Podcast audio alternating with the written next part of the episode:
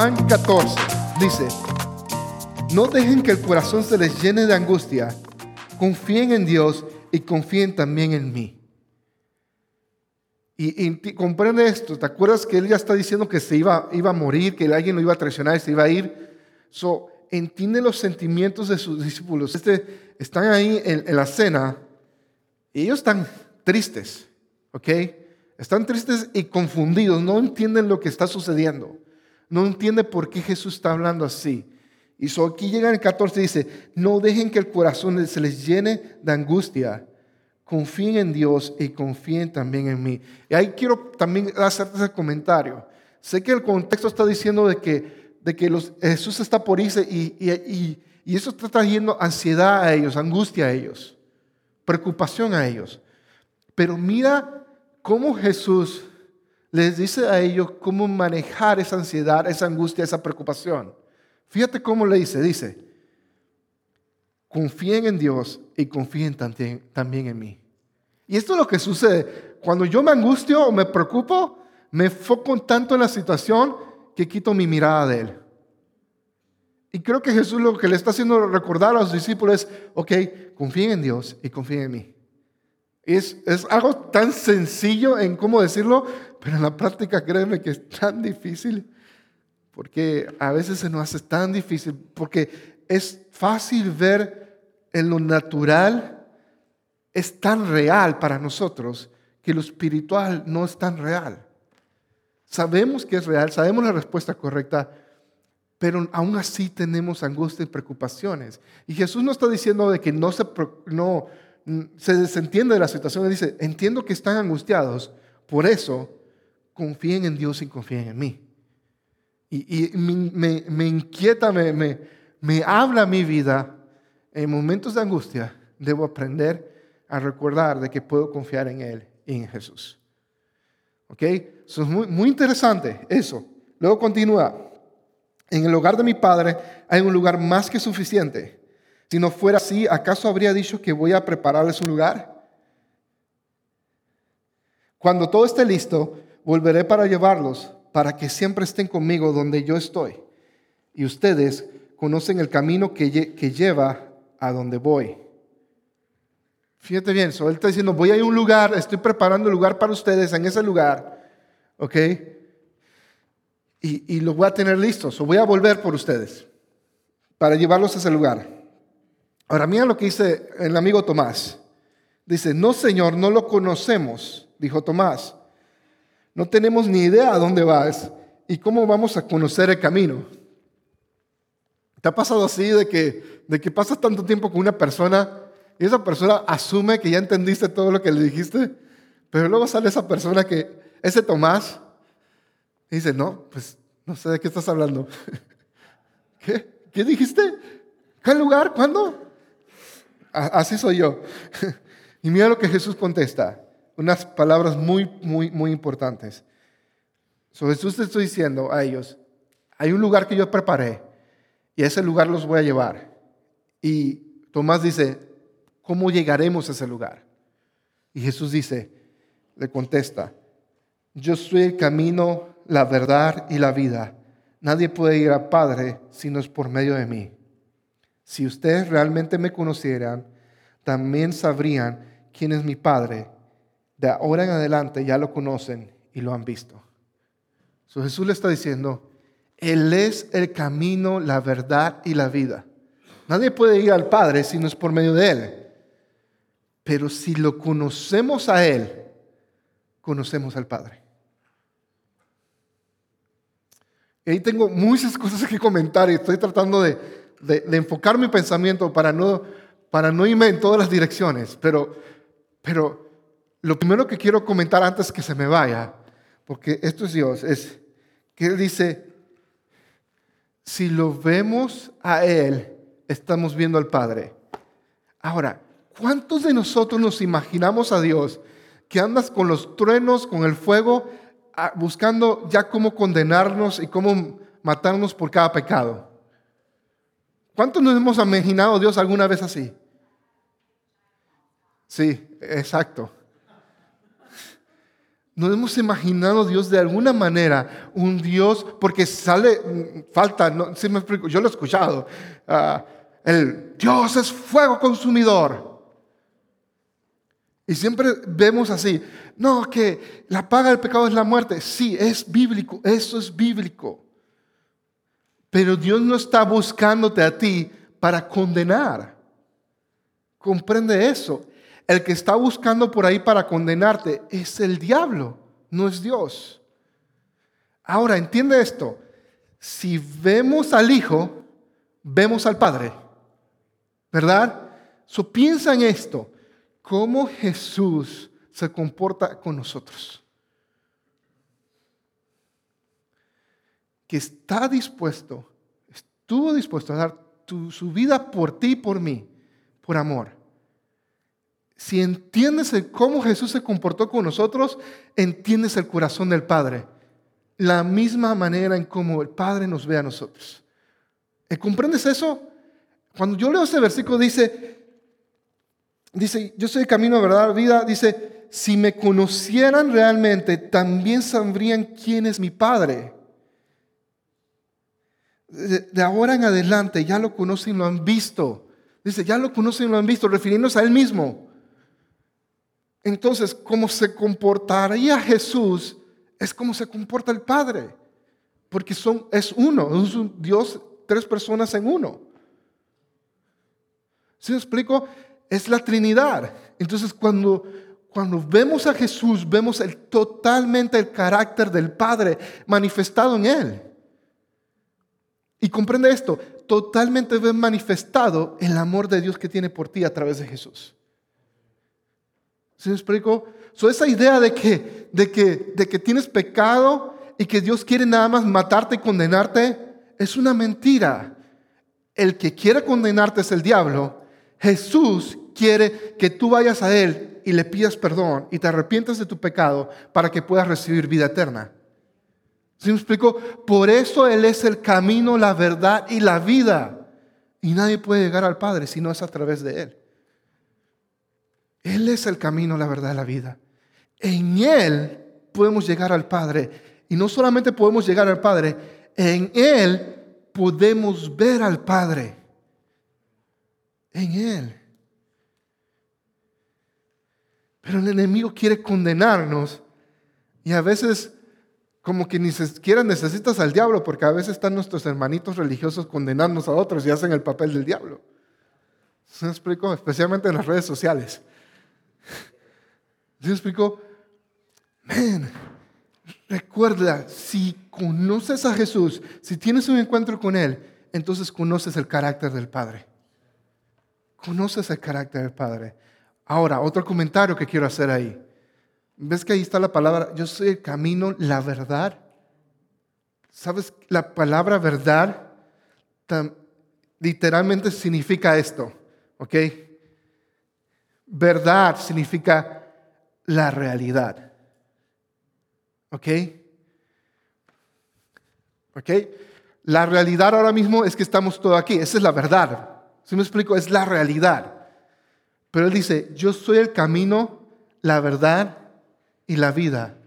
Él es el camino, Él es la realidad. ¿Entiende esto? Jesús es tu realidad.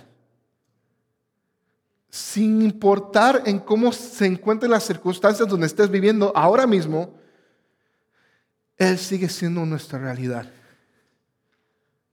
¿Qué significa eso? Déjame explicártelo de esta manera. Que no importa si yo la estoy pasándola muy mal ahora mismo, Él es mi realidad. Él es lo yo soy, yo soy lo que Él dice que soy, no lo que mis circunstancias me marcan.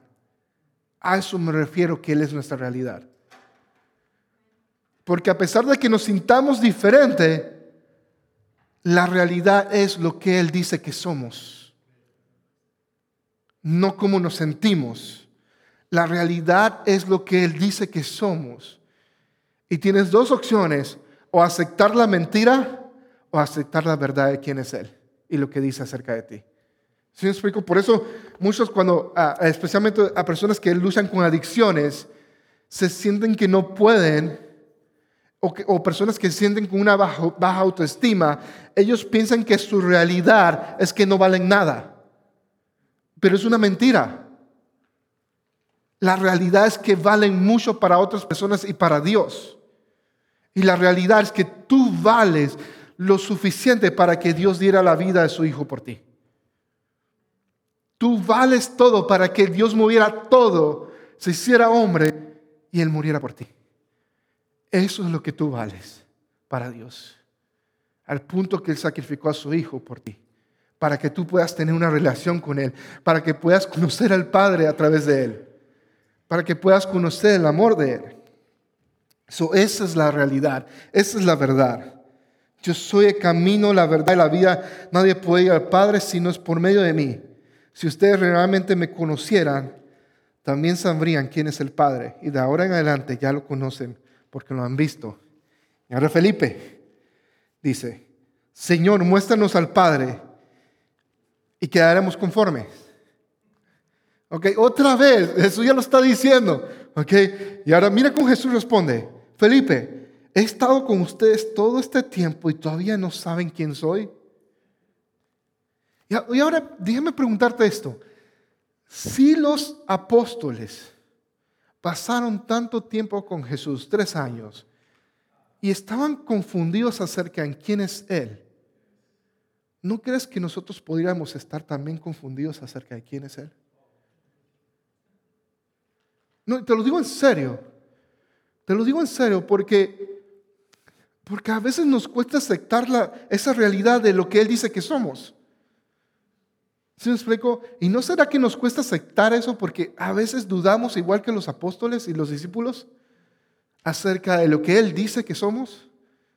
Acerca de cómo nos ve.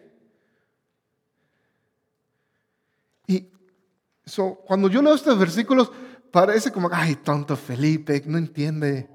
¿Sí? Pero tonto yo, yo no entiendo. Dice, los que me han visto a mí han visto al Padre. Entonces, ¿cómo me pides que les muestre al Padre? ¿Acaso no crees que yo estoy en el Padre y el Padre está en mí? Y pregúntate eso. ¿Acaso no crees que el Padre está en Él y que Él está en el Padre? Las palabras que yo digo no son, no son, no son mías, sino que el Padre, sino que mi Padre, que viene, que vive en mí, hace su obra por medio de mí. Solo crean que yo estoy en el Padre y el Padre está en mí, o al menos crean por las obras que, han visto, que me han visto hacer. Verso 12, otro verso importante, dice, les digo la verdad, todo el que cree en mí hará las mismas obras que yo he hecho y aún mayores, porque yo, porque yo voy a estar con el Padre. Ahora, piensa en esto. Todo el que crea en mí, dice, hará las mismas obras que yo he hecho y aún mayores, porque voy a estar con el Padre. Ahora quiero que entiendas esto, iglesia. ¿okay? Comprende esto acerca del Espíritu Santo. En el momento que tú rindes tu corazón a Jesús, tú recibes el Espíritu Santo y habita en ti, lo cual nos capacita para vivir como Jesús. Tienes todo el potencial para vivir como Jesús ya sea que no quieras aceptar esa realidad o no. ¿Ok? Porque Él es el camino, la verdad y la vida. Tenemos que aceptar la realidad. ¿Ok? So, cuando yo leo este versículo, me dice esto: mínimo, mínimo, por lo mínimo, debería hacer las obras que Jesús hizo.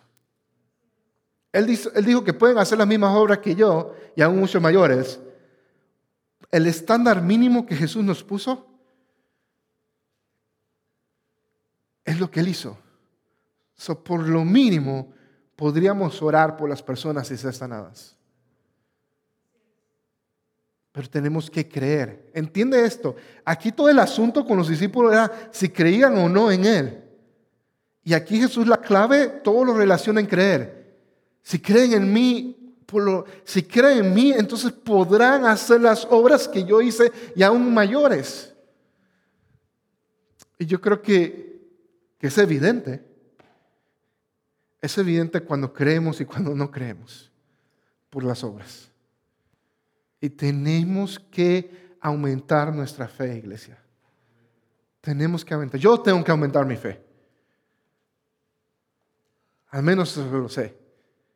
Yo tengo que aumentar mi fe. Por eso me estoy llenando de la palabra de Dios. Porque es la única forma que voy a aumentar mi fe. estoy llenándome la palabra de Dios y sigo ahora en Facebook a alguien que se llama Todd White. No sé si han escuchado de él. Pero ese, ese vato está loco por Jesús. Y ayer vino un video. Y escucha bien, porque esto reta mi fe y me alimenta. Porque estoy leyendo el libro de Hechos y estoy viendo estos videos de él. Y él estaba en un restaurante y se encontró con un hombre que está 80%, 80 sordo de un oído y el otro oído estaba totalmente sordo. ¿Ok? So, él está compartiendo de Jesús a este Señor. Y el, Señor le comparte de que está sordo y todo el rollo. Y él le dice, ok, pues me dejas orar por ti. Y él empieza a orar. ¿Y sabes qué? No pasó nada. ¿Ok? ¿Sabes qué hizo después? Volvió a orar. Y el Señor le decía, estoy, estoy frustrado de ver gente fake, de, de gente falsa quiero lo real de Dios, decía el, sordo. Y, y oró por él como cinco veces en el video. Hasta que, ¿sabes qué pasa? El hombre empezó a escuchar en ambos oídos. Y empieza el hombre a llorar y a llorar y llorar. Y, y Tolway le hacía así en el oído sordo. Y el Señor decía, es la primera vez que escucho el chasqueo de los dedos como el mejor sonido del mundo. Porque era la primera vez que escuchaba por medio de ese oído. ¿Qué te quiero decir? ¿Sabes cuántas veces te dije que oró? Varias veces. ¿Sí me explico? El problema con nosotros es que nos frustramos si la primera vez que oramos no pasa nada.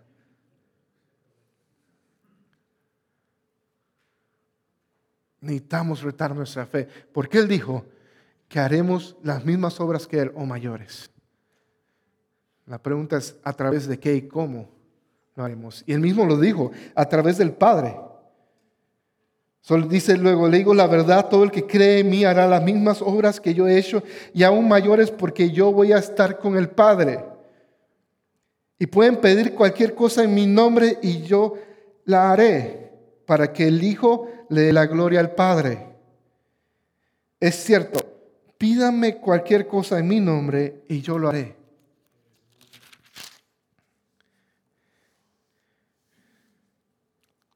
Dice, si me aman, ok, aquí empiezan las condiciones, ok, si me aman, obedezcan mis mandamientos. Y fíjate bien, yo le pediré al Padre y Él les dará otro abogado defensor, quien estará con ustedes para siempre. Me refiero al Espíritu Santo, quien guía a toda verdad. Y el mundo no puede recibirlo porque no lo busca ni lo reconoce. Pero ustedes sí lo conocen porque Él ahora vive con ustedes y después estará con ustedes. Hay muchas cosas que decir. Pero esta es la parte. E, entiende esto. Jesús está básicamente despidiendo a los discípulos. ¿Ok? Están tristes y está tratando de calmarlos. Lo primero que dice, ¿ok? Confíen en mí y confíen en el Padre. ¿Ok?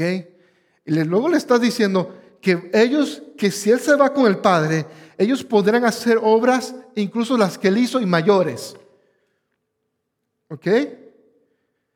Y ahora empieza a ir en detalle y dice, si me aman, obedezcan mis mandamientos. Si me aman. ¿Ok? So aquí viene algo. Eh, algo que se refiere a vivir en obediencia. ¿Ok? Algo que se refiere a vivir en obediencia. Y luego dice, yo le, y yo le pediré al Padre y les dará otro abogado defensor quien está con ustedes para siempre, quien estará con ustedes para siempre. Ok, la palabra aquí otro abogado, defensor, es paracletos en el griego y significa literalmente, es la idea de una persona idéntica a él. ¿Ok? Es la, es la idea esa. So, yo puedo tener dos, dos de estos. ¿Ok? ¿Cómo se dice esto en español? ¿Banco? Ok. Oh, yo pensé que tiene otro nombre más técnico. yo puedo tener este banco aquí. So, la idea de la palabra paracletos no significa tener dos iguales, ¿ok? Porque tenemos otro ahí que es igual y parecido. Significa otro igualmente, el mismo ADN, un clon. Eso es lo que significa. So, tienes dos manzanas no son dos diferentes manzanas, son dos manzanas idénticas genéticamente. A eso se refiere Paracletos. A eso se refiere. cuando él dice, yo voy a enviar otro, él está diciendo a los discípulos, me van a tener a mí de la misma manera. Y se refiere él al Espíritu Santo. Me refiero al Espíritu Santo, verso 17, quien guía a qué? A toda verdad. Ahora, no puedes entender la realidad de Cristo sin la ayuda del Espíritu Santo. No puedes entender tu posición en Cristo sin la revelación dada a través del Espíritu Santo, porque Él es el que nos guía toda la verdad. Pero antes de eso, tenemos que creer que Él es Dios, que Él murió por nosotros y por nuestros pecados. Entonces, a través de la obra del Espíritu Santo podemos entender la realidad de quiénes somos en Él. Porque es quien nos guía a toda verdad. El mundo no puede recibirlo porque no lo busca ni lo reconoce. ¿Sabes por qué hay personas que no tienen una relación con el Espíritu Santo? ¿Por qué no tienen el don de lenguas? ¿Por qué no tienen ningún don espiritual o no se ha manifestado un don en sus vidas? Es porque no le creen y no lo reconocen. Es simplemente eso. Porque no pensamos de que Dios puede hacer eso a través de nosotros. ¿Sabes por qué no podemos orar y sanar gente? Porque pensamos que eso era nada más para el Nuevo Testamento, Jesús. Cuando Él nos está diciendo aquí mismo, en el mismo contexto que podemos hacerlo, pero en el mismo contexto nos está diciendo que hay gente que el mundo no puede recibirlo porque no lo busca y no lo conoce, pero ustedes sí lo conocen porque Él ahora vive con ustedes y después estará en ustedes. Y es bien interesante porque está hablando de otro igual que Él.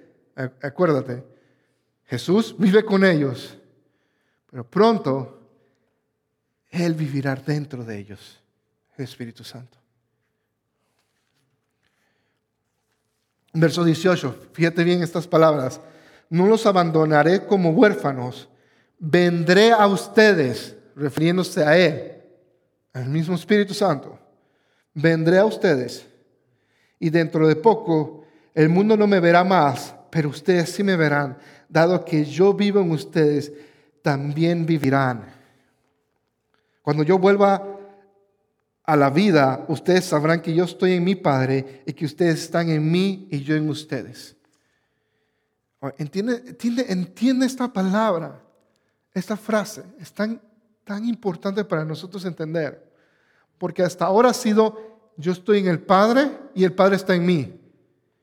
Pero mira ahora cómo cambia. Dice, cuando yo vuelva a ustedes, sabrán que estoy en mi Padre y que ustedes están en mí y yo en ustedes. Ahora no solamente vamos a estar en Él, sino Él va a estar en nosotros. Cuando cuando yo te digo que todos los beneficios del reino de Dios están en ti si has creído en Cristo Jesús, es por eso. Porque Cristo habita en ti. Cristo en nosotros es la esperanza de gloria. A través del Espíritu Santo vive en nosotros. En el momento que rendimos nuestra vida a Él. Ahora, ¿qué significa eso? ¿Alguna vez cuando lees la Biblia has deseado el haber sido parte de esos discípulos? Porque yo sí. Ahora te digo que no me gustaría haber sido Pedro. Prefiero haber sido Juan.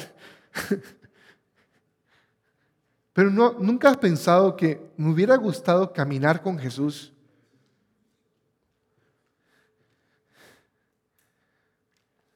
Bueno, déjame te leo esto. Dentro de poco, el mundo no me verá más, pero ustedes sí me verán, dado que yo vivo, ustedes también vivirán. Y cuando yo vuelva a la vida, ustedes sabrán que estoy en mi Padre y que ustedes están en mí y yo en ustedes. ¿Escuchaste esa frase? Y yo estoy en ustedes. ¿Te conformas con eso? ¿Aceptarías esa realidad de que Jesús está con nosotros? Y que es una realidad, no es simplemente algo que dice la iglesia. Ahora, ¿cómo cambiaría nuestra forma de orar? O nuestra forma de, incluso orar por otros. Sabiendo que Él vive en nosotros. Entiende que no se trata de ti, se trata de Él. Y si liberamos nuestra fe, podríamos orar por la gente y ser sanada. Pero necesitamos comprender la realidad de su palabra, de que Él vive en nosotros.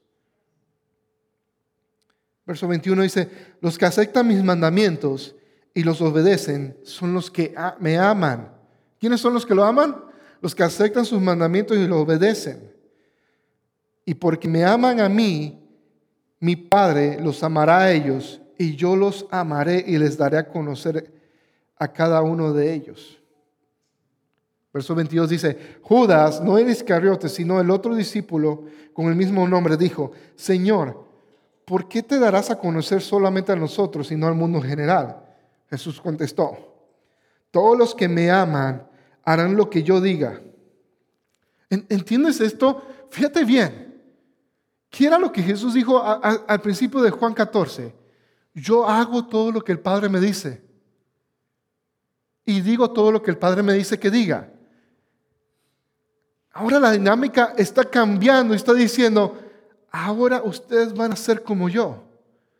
Van a poder hacer las mismas obras que yo, pero entiende, el hacer las mismas obras que yo, que Jesús, involucra que podamos escuchar al Padre de la manera que Él escuchó al Padre. ¿Cómo? Por medio del Espíritu Santo en nosotros. Porque ahora Dios, Espíritu Santo, vive en nosotros.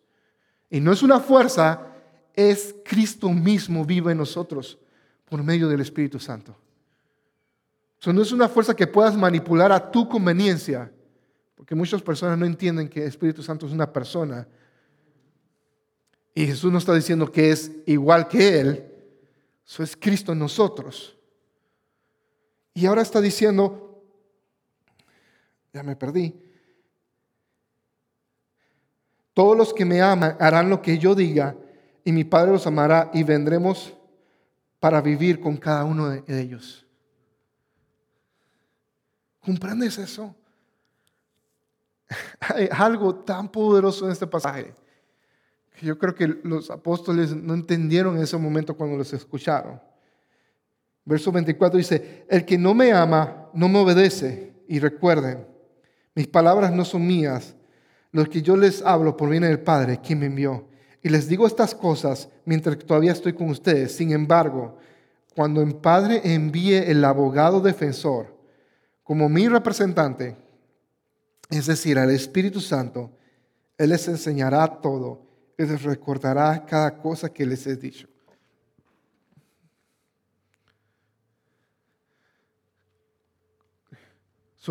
los apóstoles esperaron la promesa cuando vemos en, en Hechos capítulo 1 que Jesús le dice, esperen la promesa, esta es la promesa, y Él envía al Espíritu Santo.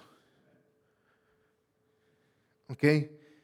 Y ellos reciben el Espíritu Santo y vemos en varias ocasiones, se encuentra lo que es el bautismo del Espíritu Santo, lo puedes leer en el libro de Hechos, en varias ocasiones se habla, se habla sobre eh, los apóstoles les preguntan a varias personas si, si, si ya recibieron el bautismo del Espíritu. Y muchos, muchos nada más habían recibido el bautismo en aguas de, de Jesús. Pero luego otros apóstoles, en, creo que es en, en, en Hechos 13, habla sobre eso, de que recibieron el bautismo. Luego otro, otro creo que era general o, soldado o centurión, ¿sabe qué? Era de los romanos. Ah, van y predican el Evangelio Pedro a ellos y, y por eso Dios le da una visión de unos alimentos y ahí donde está la, santa palabra de Dios que dice mata y come ah, ah, para los que son carnívoros. y, y, Pedro va y obedece la palabra. Al principio se resiste porque él, era vegano y, cede. Es broma. Pero Pedro, Pedro eh, obedece a Dios y va a esa visión. Y luego él comparte la fe a aquellos que no eran judíos. ¿Y sabes qué pasa? El Espíritu Santo. ¿Y sabes qué pasó? Hablaron en lenguas. Cuando lo recibieron. Y no había nadie en ese lugar de, que entendiera el idioma. Eso es otra prueba de que no solamente en el capítulo 2, eh, en el capítulo 1 se hablan lenguas y era por el Pentecostés y muchas personas, pero aquí era también diferente. Pero necesitamos estudiar la palabra. Porque yo te digo, hace unas semanas yo no había entendido eso. Pero ves eso, como, como el mover del Espíritu Santo se ve en el libro de Hechos. ¿Quieres ver el verdadero mover del Espíritu Santo? Lee el libro de Hechos. Y vas a ver cómo Pablo oraba por varias personas y la gente que Pablo oraba recibía el Espíritu Santo, hablaban en lenguas y tenían diferentes dones. Ves el mover de Dios. ¿Por qué? Porque Él dijo que haremos las mismas obras que Él y aún muchos mayores.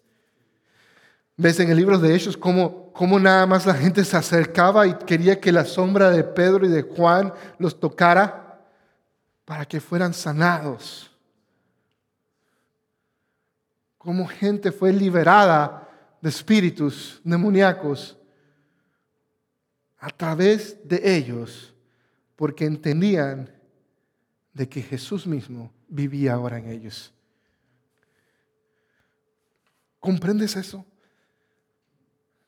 Has rendido tu vida a Jesús, te has arrepentido de tus pecados y, estás viviendo obediencia y entiendes de que ahora el mismo Dios que creó los cielos y la tierra, Jesús, ahora habita en nosotros.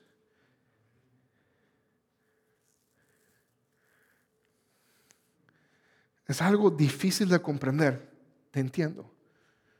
Pero aunque sea difícil de comprender, no quita que es la realidad, que es la verdad. Es difícil de comprender. Pero no quita que es una realidad. No quita que Él mismo lo está diciendo. Sin embargo, cuando el Padre envía el abogado defensor como mi representante, es decir, el Espíritu Santo, Él les enseñará todo y les recuerda cada cosa que les ha dicho. Él nos va a enseñar. Él nos va a recordar todo lo que hemos aprendido. Verso 27 dice, les dejo un regalo, la paz en la mente y en el corazón.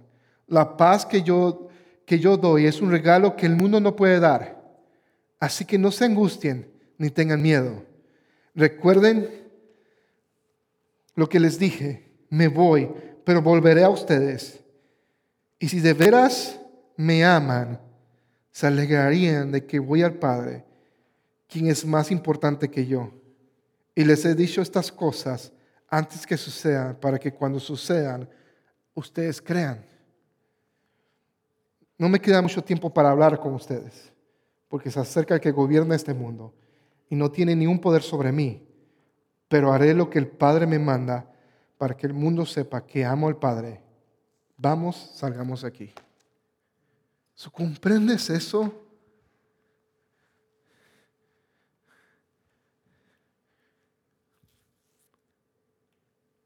Dijo, empezó este capítulo diciendo, no se angustien, confíen en Dios y confíen en mí. Entonces te pregunto, ¿crees que el Espíritu Santo es Cristo en nosotros? El Espíritu Santo es Cristo en nosotros. Él mismo lo dijo. Eh, porque él dijo, otro igual que yo. So, el Espíritu Santo es Cristo en nosotros.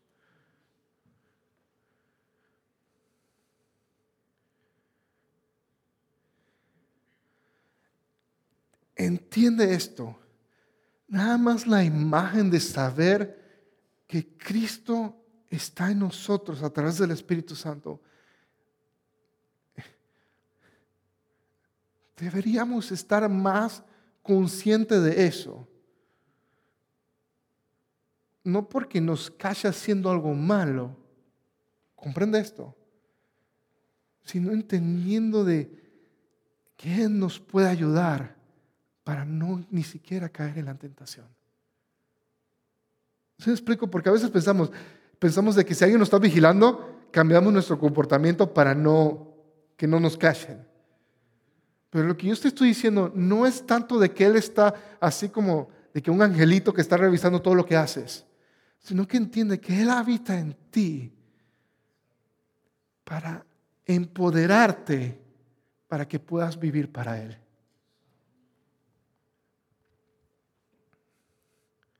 Por eso siempre te digo que el pecar es una opción para el cristiano. No estamos obligados a pecar como cristianos. Podemos vivir como Él. Podemos tener la libertad que Él tiene. Muchas personas viven en ataduras por demonios porque no han entendido la realidad de que son libres en Cristo y todavía viven sometidos bajo el poder y la influencia de ese demonio, esa opresión. No están poseídos. El demonio no tiene posesión de ellos, tiene opresión sobre sus vidas y lo influye a que pequen. Están atados a ese pecado por años.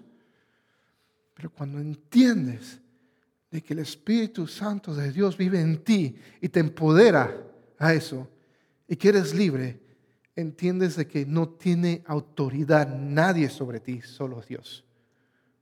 Y le puedes decir a ese espíritu o a ese pecado, si no le quieres llamar espíritu, le puedes decir, te vas de mi vida y no vuelvas.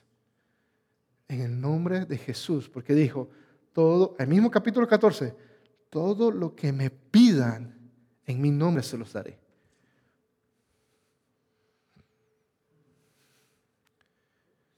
Entiende el Espíritu Santo habita en ti y te empodera para vivir como Jesús.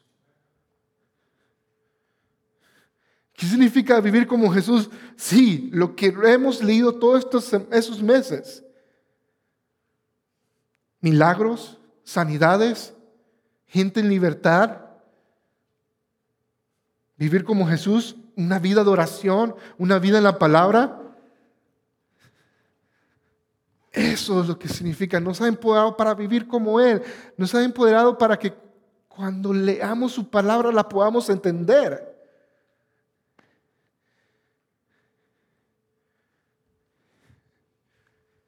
Eso es lo que, ese es el valor del Espíritu Santo en nosotros, que nos empodera a poder vivir para Él.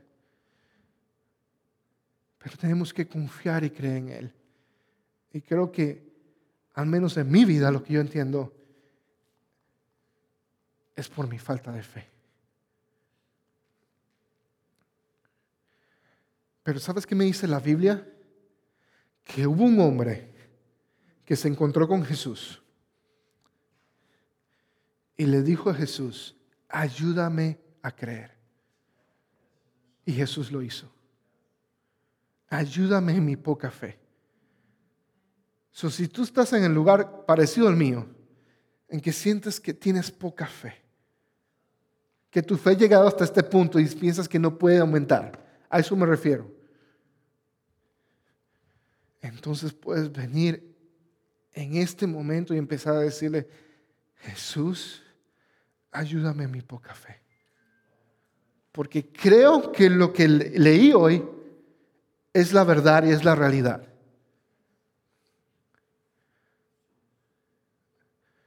Pero sé que no estoy viviendo de esa manera. Ahora, otra condición es fe. La primera. La otra era esta. Si me aman, obedezcan mis mandamientos. Y yo le pediré al Padre. So, esta es la otra. La falta de fe es una que Jesús siempre lidió con sus discípulos, que vivieron con ellos por tres años hasta este punto. Y Jesús aún le está diciendo, aún todavía no, no crees, no sabes cómo llegar al Padre, si me han visto. ¿Ok? Ese es el factor fe. El otro es obediencia. Si me aman, obedezcan mis mandamientos. El otro es el factor obediencia. ¿Por qué no vemos eso manifestado en nosotros? Uno quizás es por nuestra falta de fe o porque no estamos viviendo en obediencia a sus palabras. Y no estoy hablando de, de, un pecado grande. Estoy hablando simplemente con este mandamiento que Él dijo. Ama a Dios con todo tu corazón, con toda tu alma, con toda tu fuerza y a tu prójimo como a ti mismo. Si obedeces eso, cumples toda la ley y los profetas, dijo Jesús. ¿Sí me explico? yo no te estoy diciendo, ah, pues es que no, mento, no. No, si amas a Dios, no, no necesitas preocuparte por mentir o no. Vas a obedecer su palabra. So, enfócate en ese mandamiento, amar a Dios con todo tu corazón, con toda tu alma, con toda tu fuerza y a tu prójimo como a ti mismo.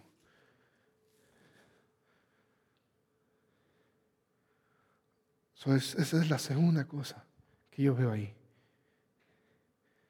Y la tercera cosa que yo veo es esta pregunta para ti. ¿Cuál es tu respuesta a este mensaje? ¿Cómo vas a responder a este mensaje? Si te falta fe, entonces di, ayúdame mi fe. Si estás en el lugar que ni siquiera has recibido a Jesús, ni siquiera estás arrepentido de tus pecados, entonces esta es tu oportunidad de decir, Jesús, entra en mi vida, perdóname, quiero vivir para ti. O, ¿cuál es tu respuesta en cuanto a tu obediencia? ¿Cuál es tu respuesta? Porque, mira, esto no es que para mañana puedes tomar una decisión tienes que tener una respuesta a su palabra hoy. Y tu respuesta puede ser solo dos, ¿ok? O sí, Señor, respondo a tu palabra, o no, Señor, mejor no. Porque así respondieron muchas personas a Jesús. Le dijeron, sí te sigo, o dijeron, ¿sabes qué? Entristecieron en su corazón y se dieron cuenta que les iba a costar mucho seguir a Jesús. Y simplemente no lo siguieron. Yo quiero invitarte a que respondas a Dios hoy. Y hagas tu oración en este momento. Y empieces a decir, Dios, si no estás obedeciendo sus mandamientos, dile, perdóname, arrepiéntete. Y si te falta fe como yo, dile, ayúdame. Ayúdame a creer más. Ayúdame a caminar en esa autoridad que tú me has dado. Ayúdame. ¿Puedes orar conmigo?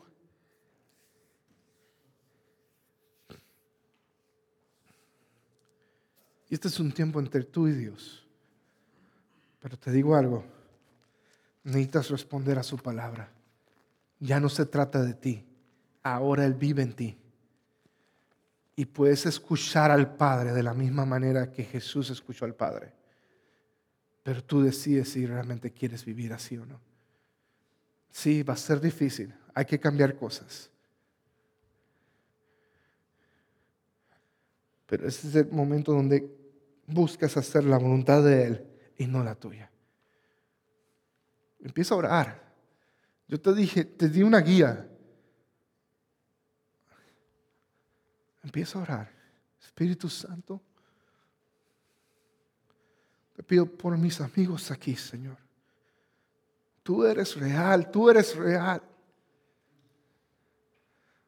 Te pido que ellos, que cada uno aquí pueda experimentar la realidad de quién eres tú, Señor, de que tú eres real para nosotros. Y que podemos confiar totalmente en ti. Tú eres real.